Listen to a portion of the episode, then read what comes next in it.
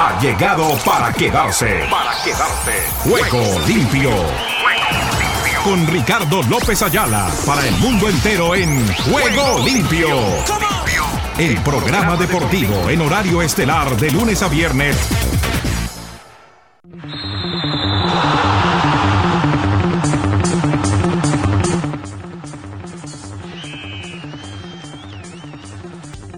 Tal amigos? Amigas y oyentes de Juego Limpio, el programa deportivo para Iberoamérica y el mundo. ¿Qué tal, qué tal, qué tal?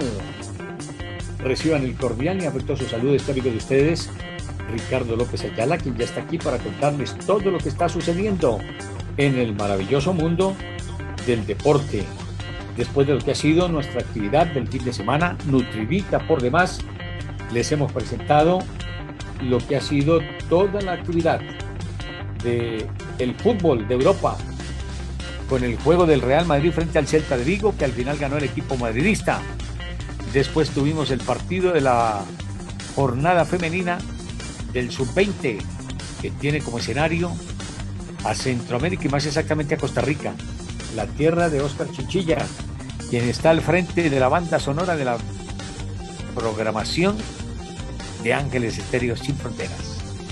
Tranquilo, Oscar, todo va a estar acorde a la voluntad de nuestro Padre Celestial. Tenemos dificultades, todos tenemos dificultades. Hoy les quiero manifestar que mañana vamos a tener, Dios mediante, el programa directamente desde el Aeropuerto Internacional del Dorado. Preparamos todo para mañana, mi estimado Oscar no voy a poder estar de pronto en vivo y en directo, pero trataremos de hacerlo de la mejor manera para cumplir a nuestra amable y generosa audiencia. Mañana, para la gracia y por la gracia de Dios, estaremos regresando a casa. Después de unos meses álgidos, difíciles, que ya les contaré, porque hoy de hay demasiado material y no vamos a desaprovecharlo para contarles todo lo que hay en materia deportiva. Por eso, antes de darle arranque a nuestra actividad, agradecer a Emilio Cejas, que será nuestro copiloto mañana en el Aeropuerto Internacional de Miami, a nuestro regreso, camino a Fort Lauderdale, donde Dios mediante, les recomiendo por favor que me mantengan en sus oraciones, para que todo salga a pedir de boca, no solamente lo mío, recuerdo también lo de Oscar, Oscar necesita mucha oración para los próximos días. Y aparte de oración, algo que sé que Dios proveerá. No se preocupe, Oscar. Saldremos adelante porque, como le dije algún día, el Señor no nos dejará avergonzados. Estamos luchando. Usted no se imagina. Si usted supiera las que está pasando Marolando, las que hemos vivido con este servidor en Colombia y todos, todos de una u otra manera hemos sido pasados por el juego, por el oro, donde el Señor nos está puliendo porque nos tiene listo para grandes cosas, a todos. Orlando, Emilio, Jairo, eh, igualmente, ¿quién se me queda por allí? Todos los chicos que nos están colaborando, vean, ya tenemos Dios mediante para mañana, posiblemente, todavía no quiero afanarla, pero vamos a tener cuota representativa de Bolivia. Con eso les digo todo. Ya tenemos a Luis Miguel Aldana en Colombia. Tendremos Dios mediante la nena que nos acompañará desde Bolivia. Iremos engrosando nuestra nómina a nivel internacional porque la necesitamos camino a todas las actividades que tenemos. Y también para lo que serán las actividades en materia profesional. Bueno, nos vamos con esto que dice así. Ángeles Estéreo sin frontera. Sin frontera. Para el mundo. Para el mundo.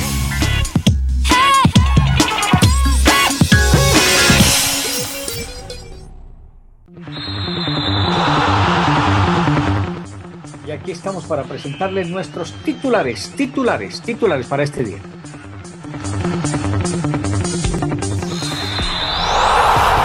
Ruedan, ruedan los titulares del deporte en juego limpio.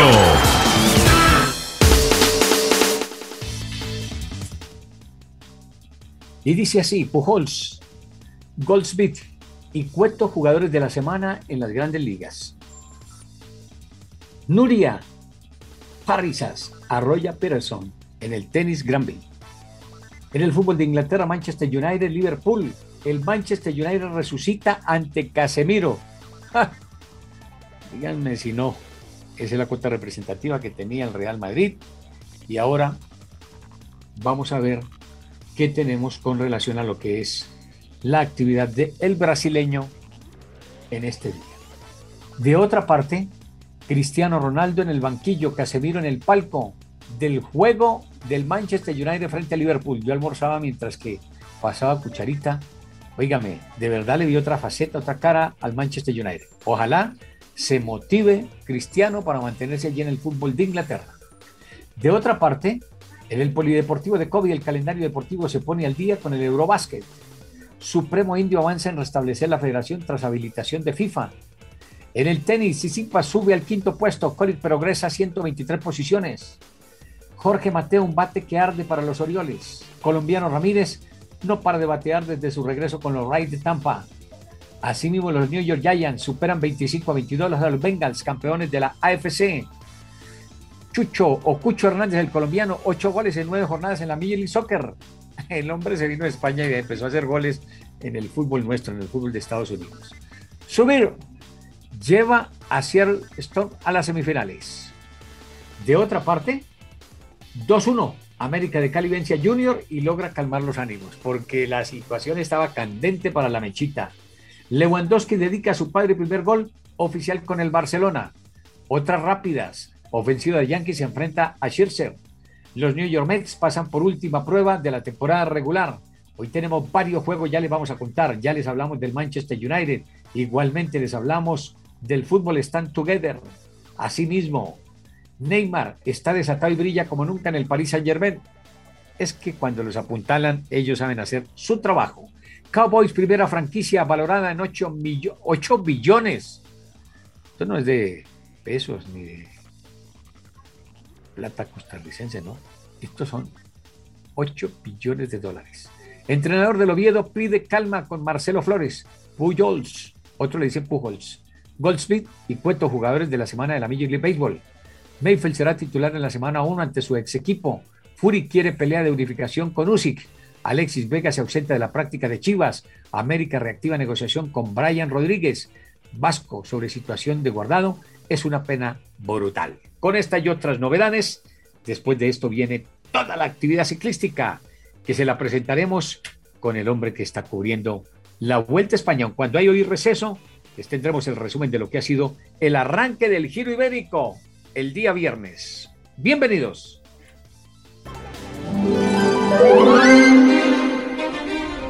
Ángeles Estéreo, sin frontera, de día y de noche te acompaña. De día y de noche te acompaña.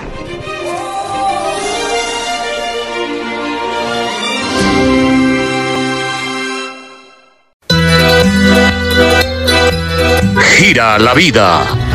Gira el ciclismo. En Juego Limpio. Con Rubencho, Rubén Darío Arcila.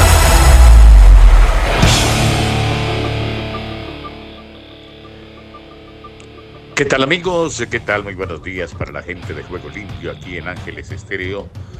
Volvemos a hablarle de la vuelta a España que este lunes cumplió su día de descanso. ¿Por qué tan rápido? ¿Por qué tan pronto?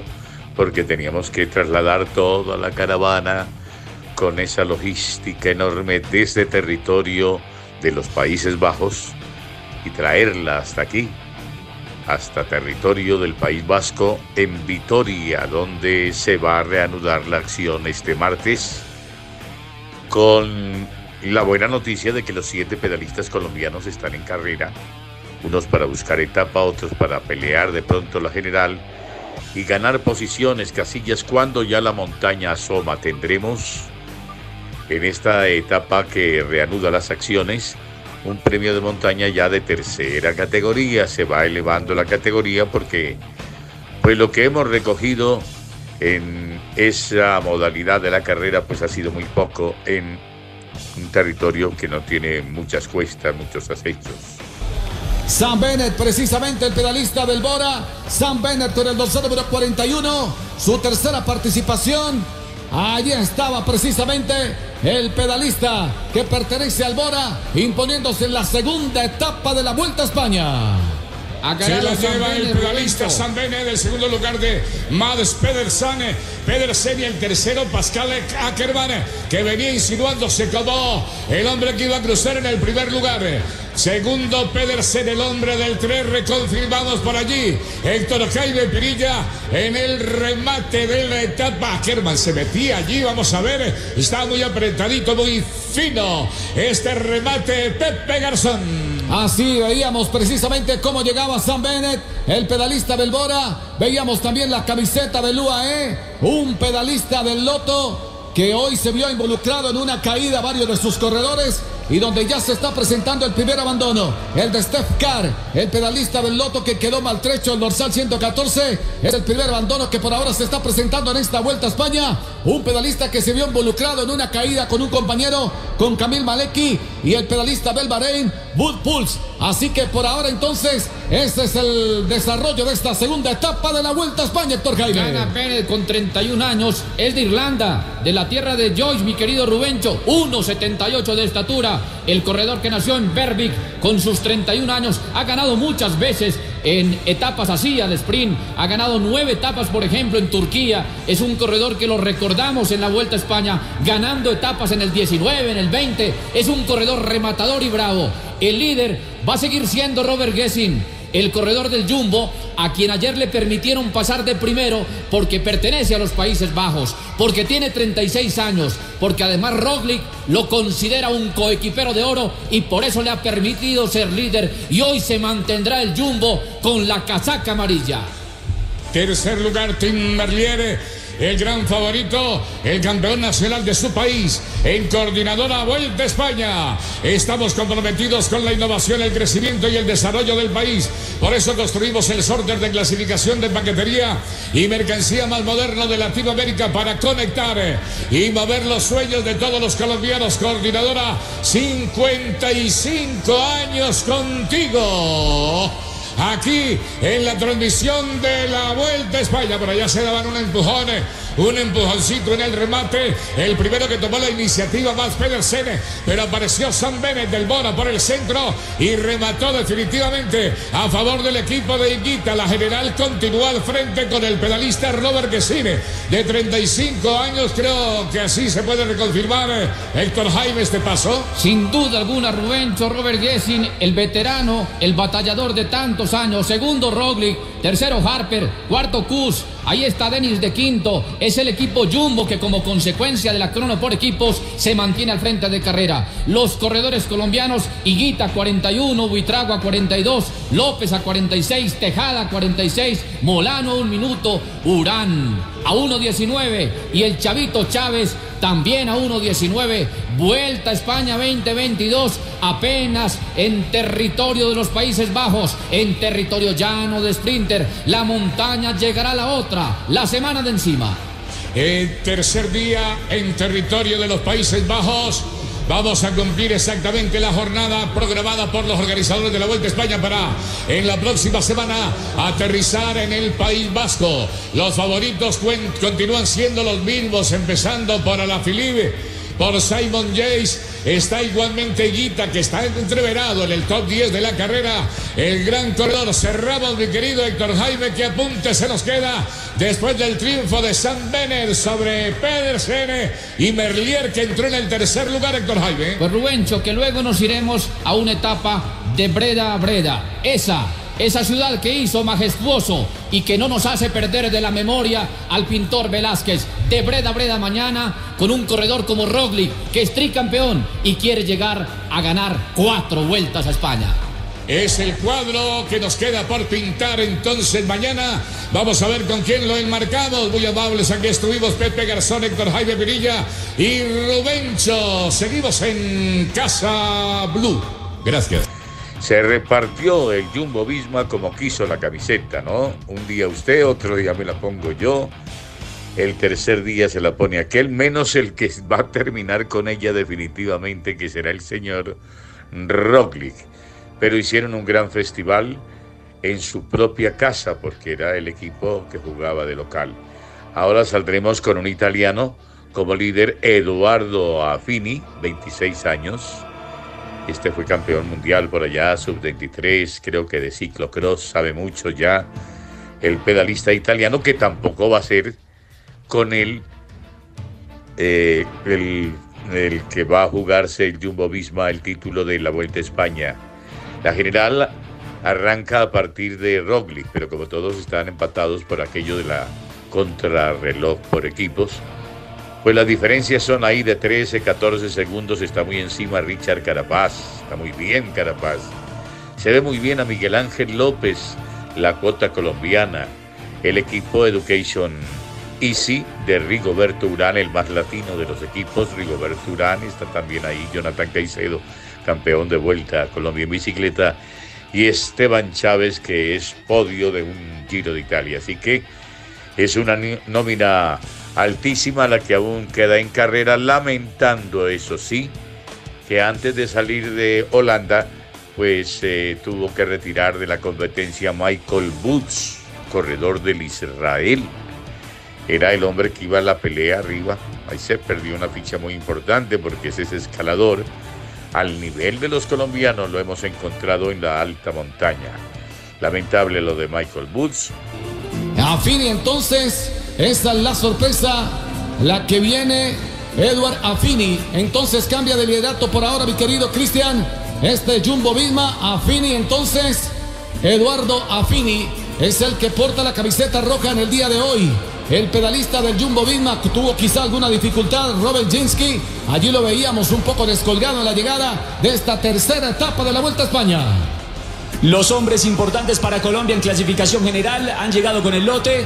Juan Sebastián Molano, el propio Esteban Chávez, por supuesto Sergio Higuita, por lo menos ahí aparecen. Superman López con el Astana tampoco ha quedado rezagado, ha llegado con el grupo principal en esta etapa que ha dado algunas sorpresas donde se han agitado, donde las bielas, los pelades han trabajado fuertemente. Entonces, Afini del Jumbo es por ahora el hombre que porta la casaca roja, que identifica al líder de la competición, Pepe Garzón. Mañana nos iremos justamente de día de descanso y reapareceremos el próximo martes con la cuarta fracción saliendo de Vitoria, una etapa de 152 kilómetros con dos ascensos, uno de segunda categoría, otro de tercera, muchísimos altibajos, muchos repechos, allá va a empezar a aparecer el desgaste ya en el pelotón, la etapa justamente del próximo eh, martes estará finalizando en la localidad de La Guardia. Serán 152.5 kilómetros y usted tendrá la posibilidad de vivirla, de apreciarla por la frecuencia de Blue Radio, mi querido Pepe. Hoy etapa, podríamos decir algunos, de transición.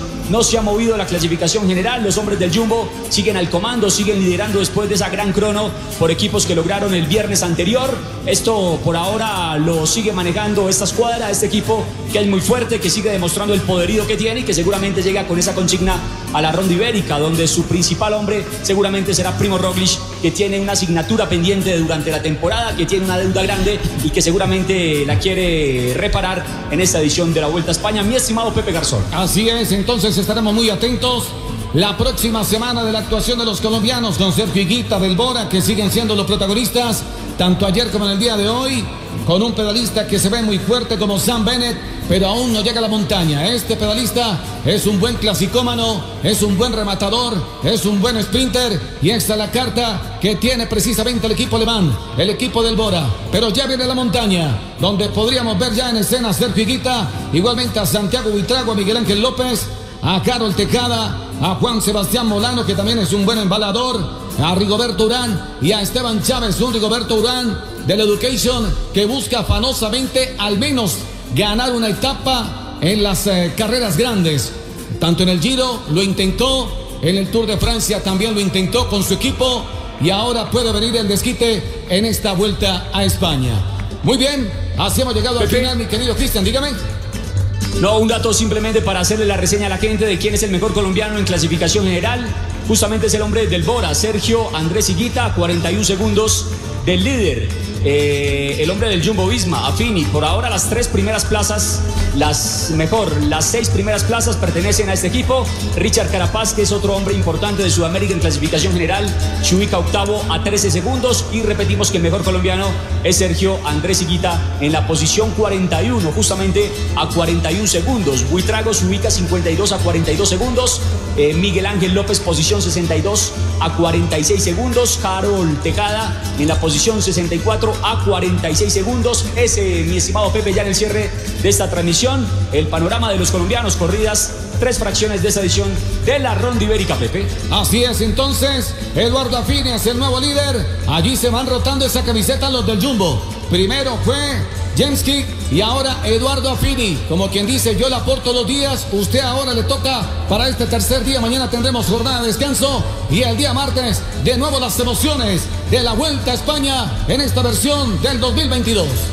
Y veremos entonces cómo nos espera esta sí primera semana de la carrera. Vuelta a España que terminará el 11 de septiembre. Hay muchas esperanzas también en Higuita. Higuita tiene un equipazo pero recuerden que en ese equipo del Bora también está Hindley, aquel que le dañó la fiesta a Richard Carapaz y es el compañero de Guita.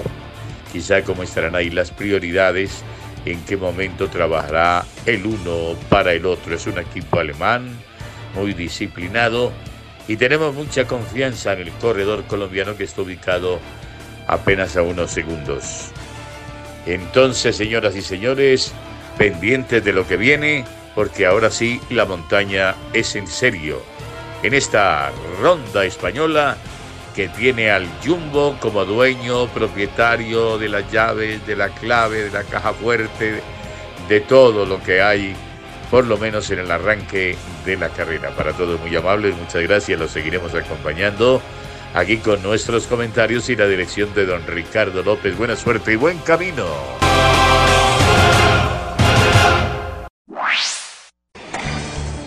Cuando de deporte elegante se habla, nos vamos al tenis.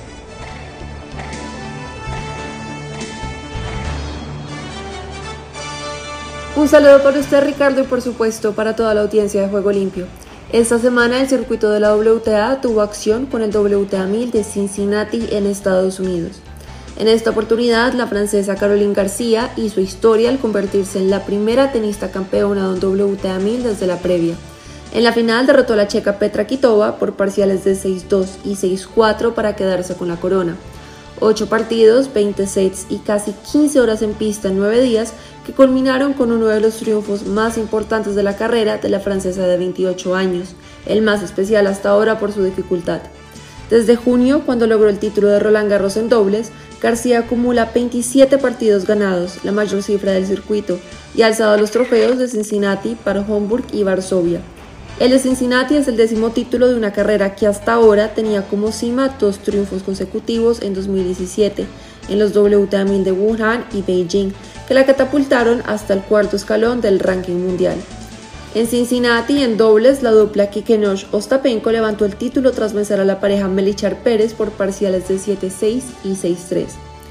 Esta semana continúa la gira norteamericana con los dos torneos de categoría WTA 250 que tendrán como sede Cleveland, Estados Unidos y Grand Prix, Canadá. Estos torneos además servirán como una previa para el US Open que tendrá toda la acción desde el 29 de este mes. Ahora los dejo con Humberto Flores, quien nos hablará sobre las últimas novedades en el circuito de la ATP. Para Juego Limpio, este fue un informe Alejandra Telles. Estupendo, Alejandra. Y aquí va mi saludo para Ricardo y toda la audiencia de Juego Limpio por Ángeles Estela. Estamos a una semana del comienzo del cuarto y último Grand Slam del año, el US Open que termina con las finales el próximo 11 de septiembre en el complejo Billie Jean King de Nueva York.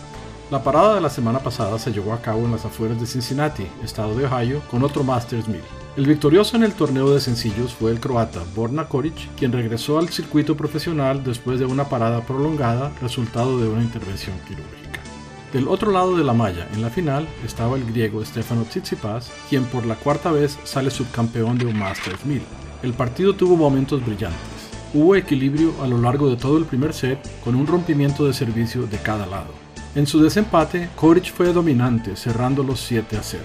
Tsitsipas demostró cansancio al final del segundo set, ventaja que el croata no desperdició venciéndolo por 6 a 2. Estos mil puntos elevaron a Koric 123 lugares. Ahora está en la posición número 29 en el ranking que la ATP publicó esta mañana y por eso será uno de los 32 sembrados en el US Open. Tsitsipas recupera la quinta posición siguiendo a Medvedev, Zverev, Nadal y Alcaraz. Por el lado de los dobles, el estadounidense Rajiv Ram y su compañero británico Joe Salisbury levantaron el trofeo más grande en Cincinnati tras vencer al alemán Tim Puitz y al neozelandés Michael Venus en dos sets, ambos definidos en tiebreakers. Esta semana las raquetas están en Winston-Salem, estado de Carolina del Norte, donde se juega el último torneo antes del US Open. En este ATP 250 participan tenistas que buscan mejores posiciones antes de la asignación de los cuadros del Grand Slam. Y hasta aquí el resumen semanal de los circuitos profesionales del tenis mundial. Para Juego Limpio les reportó Humberto Flores.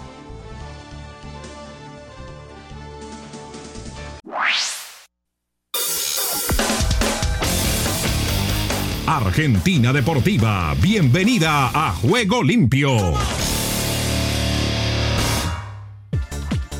¿Qué tal Ricardo y amigos de Juego Limpio? Bienvenidos a la información deportiva desde el sur del continente, aquí en la República Argentina. Estamos hablando de River porque con goles de Pablo Solari y Miguel Borja en una ráfaga y un cabezazo de Suculini en el segundo tiempo, River se impuso por 3 a 0 en el Monumental. Ganó, gustó, goleó y escaló. Se puede decir que después del buen triunfo en el Monumental se autopostuló como uno de los animadores. Era lo que necesitaba el equipo de Gallardo y lo que consiguió con una noche mágica de sus refuerzos, Solari y Borja, y el ingreso goleador del siempre cumplidor Bruno Zuculini. Y hablamos del pánico en la tribuna de Temperley por feroz pelea de barras. En el partido del sábado anterior ante Quilmes, la barra de Temperley repartió golpes en plena tribuna, hubo corridas e indignación y el club culpó al operativo. Los socios y socias de Temperley atravesaron momentos de miedo y enojo durante la derrota del equipo gasolero por 3 a 2 frente a Quilmes cuando un grupo de violentos integrantes de la barra del club comenzó a los golpes dentro de la tribuna por la aparición de una bandera que generó polémica. Y tras las amenazas a Julio César Falcioni con pasacalles en Avellaneda y en medio de una crisis futbolística, Godoy Cruz se lo empató con 10 a Independiente en Mendoza. En un duelo por la fecha 15 de la liga profesional fue 1 a 1 en una nueva actuación mala por el olvido y preocupante del rojo. Tenía todo para volver a ganar tras fechas y así empezar a despegar del fondo de la tabla. Es que en un duelo parejo de situaciones, aunque eran más peligrosas las del local, se puso en ventaja a los 41 minutos del primer tiempo con un gran cabezazo de Juan Manuel Insaurralde después de un buen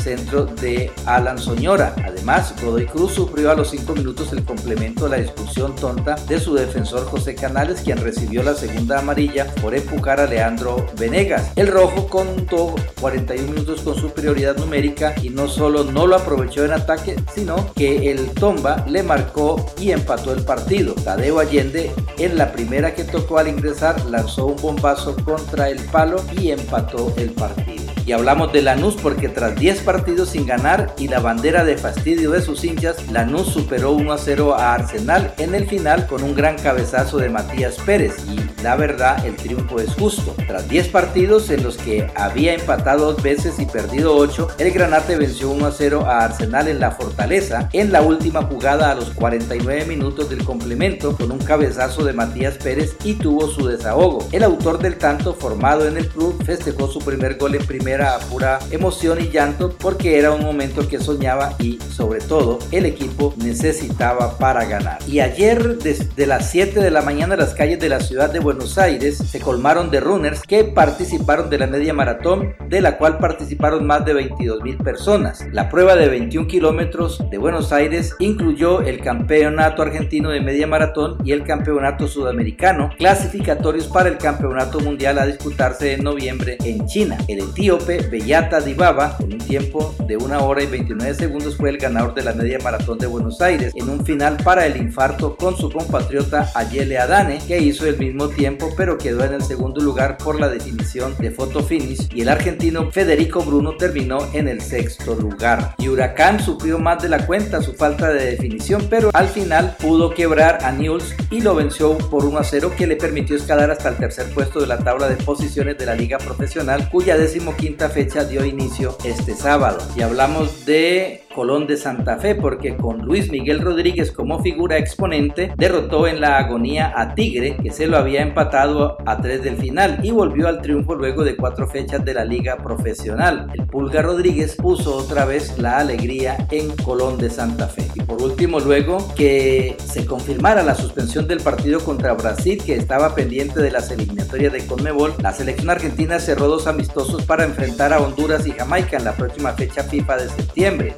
tiene preocupados el partido contra Brasil. Estamos a un mes y medio de la fecha y no sabemos con quién vamos a jugar y en dónde. Había asegurado hace algunas semanas el entrenador albiceleste Lionel Scaloni. Sin embargo, el camino se allanó en los últimos días luego que se cancelara de forma oficial el duelo frente a la Canariña y consiguió dos rivales. Si bien todavía resta la confirmación oficial desde AFA, dan por hecho los partidos que se disputarán el viernes 23 o el sábado 24 de septiembre frente a Honduras en el Hard Rock Stadium de Miami, mientras que el martes 27 en Nueva York se medirá con Jamaica. Y bien Ricardo, esta es toda la información del músculo aquí, en la República Argentina.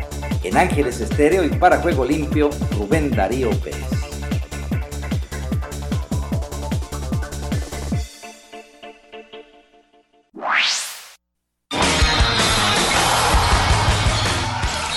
Ahora todas las noticias de todos los deportes en Juego Limpio. Diego Simeone, entrenador del Atlético de Madrid, perderá a Stefan Savic por una lesión en el muslo para al menos los dos próximos partidos contra el Valencia y la Real Sociedad, después de sentir molestias en la zona posterior del muslo izquierdo, según se pudo observar en su sustitución y pedir el cambio en el minuto 75 del duelo contra el Villarreal en el Estadio Metropolitano. El ex internacional portugués Paulo Futre dijo que le sacaron tarjeta amarilla después de ser hospitalizado por problemas cardiovasculares, pero aseguró que no va a ver la roja porque va a dejar de fumar. Florentino Pérez, presidente del Real Madrid, dedicó un emotivo discurso en la despedida y homenaje a Carlos Enrique Casemiro, quien se marcha al Manchester United, asegurando que el mito del conjunto blanco es posible por jugadores como el centrocampista brasileño. El centrocampista brasileño Carlos Enrique Casemiro se despidió del Real Madrid con un mensaje repleto de emoción desde el corazón, sin poder aguantar el llanto, agradecido al presidente Florentino Pérez y a todos los que han compartido una etapa en la que ha conquistado 18 títulos, que aseguró no termina porque habrá un día que regresará.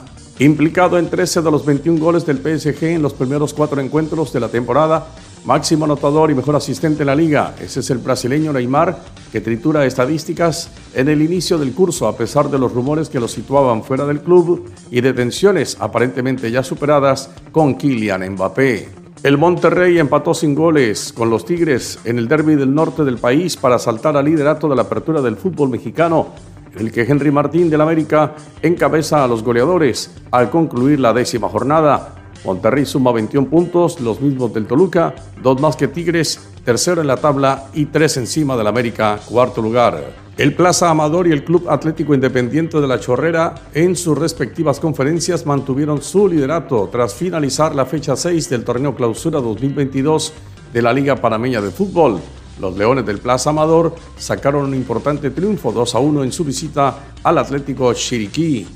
El River se impuso con autoridad 3 a 0 ante el Central Córdoba y Boca logró un agónico triunfo a domicilio 1 a 0 ante el Defensa y Justicia en dos de los partidos destacados de la decimoquinta jornada del torneo Liga Profesional del Fútbol Argentino que se completará entre lunes y martes. América de Cali logró un respiro este domingo al derrotar 2 a 1 a Junior en la octava jornada de la Liga Colombiana que deja a Millonarios como líder sólido luego de triunfar 2 a 0 ante Jaguares de Córdoba que lo deja con 18 puntos. Robert Lewandowski, delantero polaco del Barcelona, aseguró que se siente muy orgulloso de marcar sus primeros goles para su nuevo equipo y se lo dedicó a su padre Krzysztof, a quien perdió cuando tenía apenas 16 años. La victoria del pasado sábado en el torneo de Cincinnati, Estados Unidos, ha permitido a la tenista francesa Caroline García ascender 18 puestos en la clasificación de la WTA y situarse en el escalón 16. En el escalón 17, García, de 28 años, disfrutó de su mejor posición en el ranking mundial en septiembre del 2018 cuando alcanzó el número 4. El estadounidense Patrick Cantley, ganador del BMW Championship, volvió al podio de la clasificación mundial de golf por detrás de su compatriota Scotty Schiffer y del australiano Cameron Smith. Cantley demostró otro fin de semana que parece haber encontrado la velocidad de crucero de la pasada temporada. El francés Fabio Quartararo con la segunda posición que consiguió en el Gran Premio de Austria de MotoGP, sacó petróleo de una situación que a priori parecía mucho más complicada de lo que en realidad fue, pues el vencedor en el Red Bull Ring, el francés Fabio Quartararo, con la segunda posición que consiguió en el Gran Premio de Austria de MotoGP, sacó petróleo de una situación que a priori parecía mucho más complicada de lo que en realidad fue, pues el vencedor en el Red Bull Ring el italiano Francesco Pecco apenas recuperó cinco puntos y el español Espargaró se dio demasiada diferencia a sus rivales. El colombiano Harold Ramírez remolcó dos carreras y fue clave en la victoria por la mínima de los Reyes de Tampa Bay en su duelo con los Reales de Kansas City. El panameño Christian Betancourt pegó un cuadrangular para sumarse a los ataques de los Reyes. Reyes terminó ganando tres carreras a dos. El venezolano Eduardo Rodríguez lanzó cinco entradas en blanco en la que ponchó cinco bateadores en su regreso a juego con los Tigres de Detroit quienes derrotaron por blanqueada a los angelinos de Los Ángeles cuatro carreras a cero.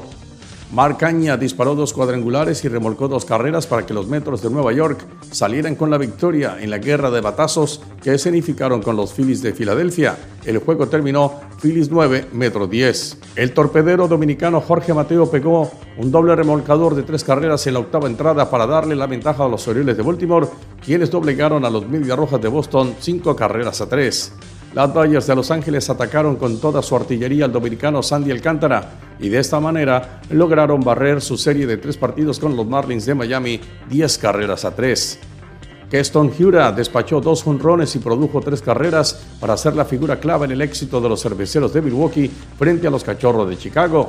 Robbie Telles envió la pelota sobre la verja y anotó dos veces y el dominicano Willie Adams empujó una vuelta por los cerveceros. El juego terminó cachorro 2, cerveceros 5.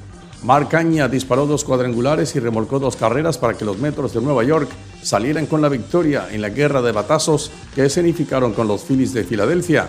El juego terminó Phillies 9, Metro 10. La información deportiva con Omar Orlando Salazar. ¿Qué tal Ricardo? Bendiciones y buenas tardes. Aquí está la información deportiva y damos comienzo al recorrido en Costa Rica. Costa Rica vive el deporte en juego limpio. Así va la Copa Mundial Femenina Sub-20 Costa Rica 2022. Brasil se impone a Colombia en Mundial Femenino Sub-20.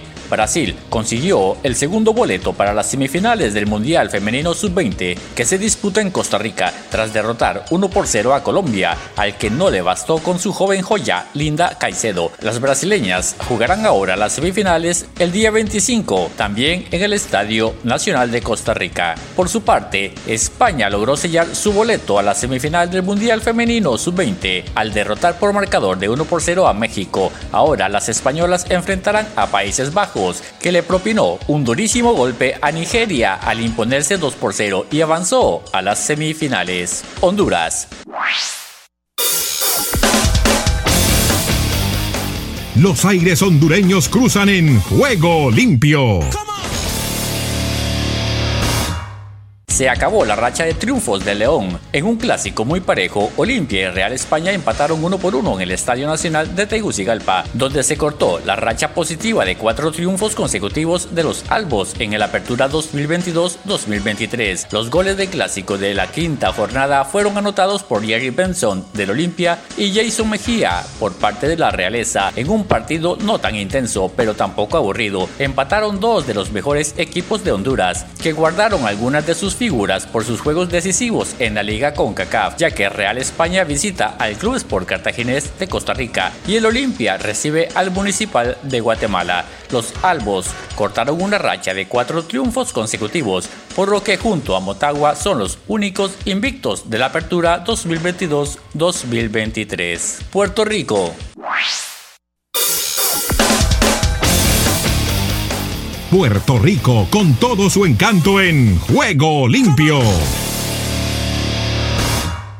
Béisbol. Sugar Díaz permite su primer carrera desde 18 de junio. El boricua de los Mets de Nueva York, Edwin Sugar Díaz, logró su vigésimo octavo salvamento de la temporada en la victoria 10 carreras contra 9 sobre los Phillies de Filadelfia, no sin antes permitir una carrera. Filadelfia le hizo a Díaz una carrera en la novena entrada, producto de dos imparables de Nick Castellanos y de JT Realmuto, y un bombo de sacrificio de Nick Matton.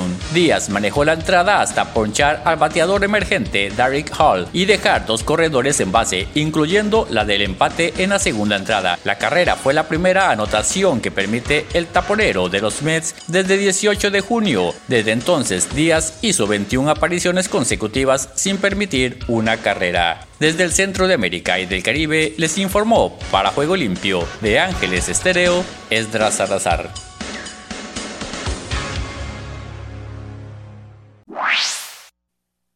Estados Unidos con todos los deportes en Juego Limpio. Aquí comienza Deportivo Internacional, una producción de La Voz de América. Les informa Henry Llanos. En el béisbol de grandes ligas, hace ocho años, Polo Neal recibió un agradecimiento por parte de los Yankees por sus contribuciones a la dinastía de la década de los 90 con una placa en Monument Park. El domingo los Yankees retiraron su número 21. Es el vigésimo tercer jugador o manager en la franquicia que recibe este reconocimiento. La ceremonia fue drásticamente diferente a otras, no solamente porque no está vacunado contra el COVID-19, pero también porque los Yankees amanecieron inmersos en un récord de 14 derrotas en 18 partidos. El sinsabor de sus aficionados quedó de manifiesto con los abucheos hacia el director ejecutivo Hall Steinbrenner y el del gerente general Brian Cashman durante la ceremonia de 33 minutos. Fue la primera ceremonia de retiro de una franela desde 2017. En el fútbol internacional, cuatro pases, ocho segundos, un gol. Kylian Mbappé anotó al transcurrir apenas ocho segundos, con lo que igualó el récord del gol más rápido en la historia de la liga francesa con la asistencia de Lionel Messi. Mbappé la mandó a guardar para encaminar la paliza de 7-1 que los campeones vigentes de la Ligue 1 le endosaron a Lille el domingo. El Paris Saint-Germain ha ganado sus tres primeros partidos y le saca dos puntos de diferencia a Marsella y Lens desde lo más alto de la tabla de posiciones. Los visitantes manufacturaron el primer gol con cuatro pases tras mover el saque inicial en el feudo de Lille. Un pase en elevación de Lionel Messi llegó a los pies de Mbappé, quien picó el balón por encima del arquero Leo Jardín para conseguir este nuevo récord en su carrera personal. Caroline García ganó impulsando de cara al abierto de Estados Unidos y conquistando el título del torneo Western and Southern con una victoria de 6-2, 6-4 sobre la checa Petra Vitova el domingo. Y Borna Cori continuó su precipitado ascenso en el ranking mundial masculino, coronando una improbable racha hacia el título con un triunfo de 7-6, 6-2 sobre el número 5, Estefano Sisipas, en la primera final de este torneo para ambos jugadores. García, la primera finalista de Cincinnati proveniente de la fase previa del torneo, aseguró el triunfo cuando Vitova depositó un segundo servicio en la red. García se arrodilló y se tumbó boca arriba en la cancha después del último punto. La francesa de 28 años llegó al partido del domingo con 26 victorias desde junio, líder en la gira de la Asociación de Tenis Mundial. Y hasta aquí Deportivo Internacional, una producción de La Voz de América. Solo un minuto. La Biblia dice que después de que el Señor Jesús fue bautizado, el Espíritu Santo lo llevó al desierto para enfrentarse a las tentaciones del diablo. Pero ¿por qué Dios envió a su Hijo a soportar la tentación? Dios permitió este tipo de prueba y el Señor se sometió voluntariamente a ella para poder identificarse también con las luchas y las pruebas que todos enfrentamos. Pero mientras que muchos de nosotros tropezamos y cedemos a la tentación, Cristo se mantuvo intachable a pesar de la presión de Satanás. Jesucristo es plenamente Dios y al mismo tiempo plenamente hombre. que de buena voluntad se identificó con nosotros. No dude de traerle sus problemas, por más grandes que sean. Él le entiende de verdad. Si deseas tener esta parte del programa, escribe a Juego Limpio y arriba el ánimo.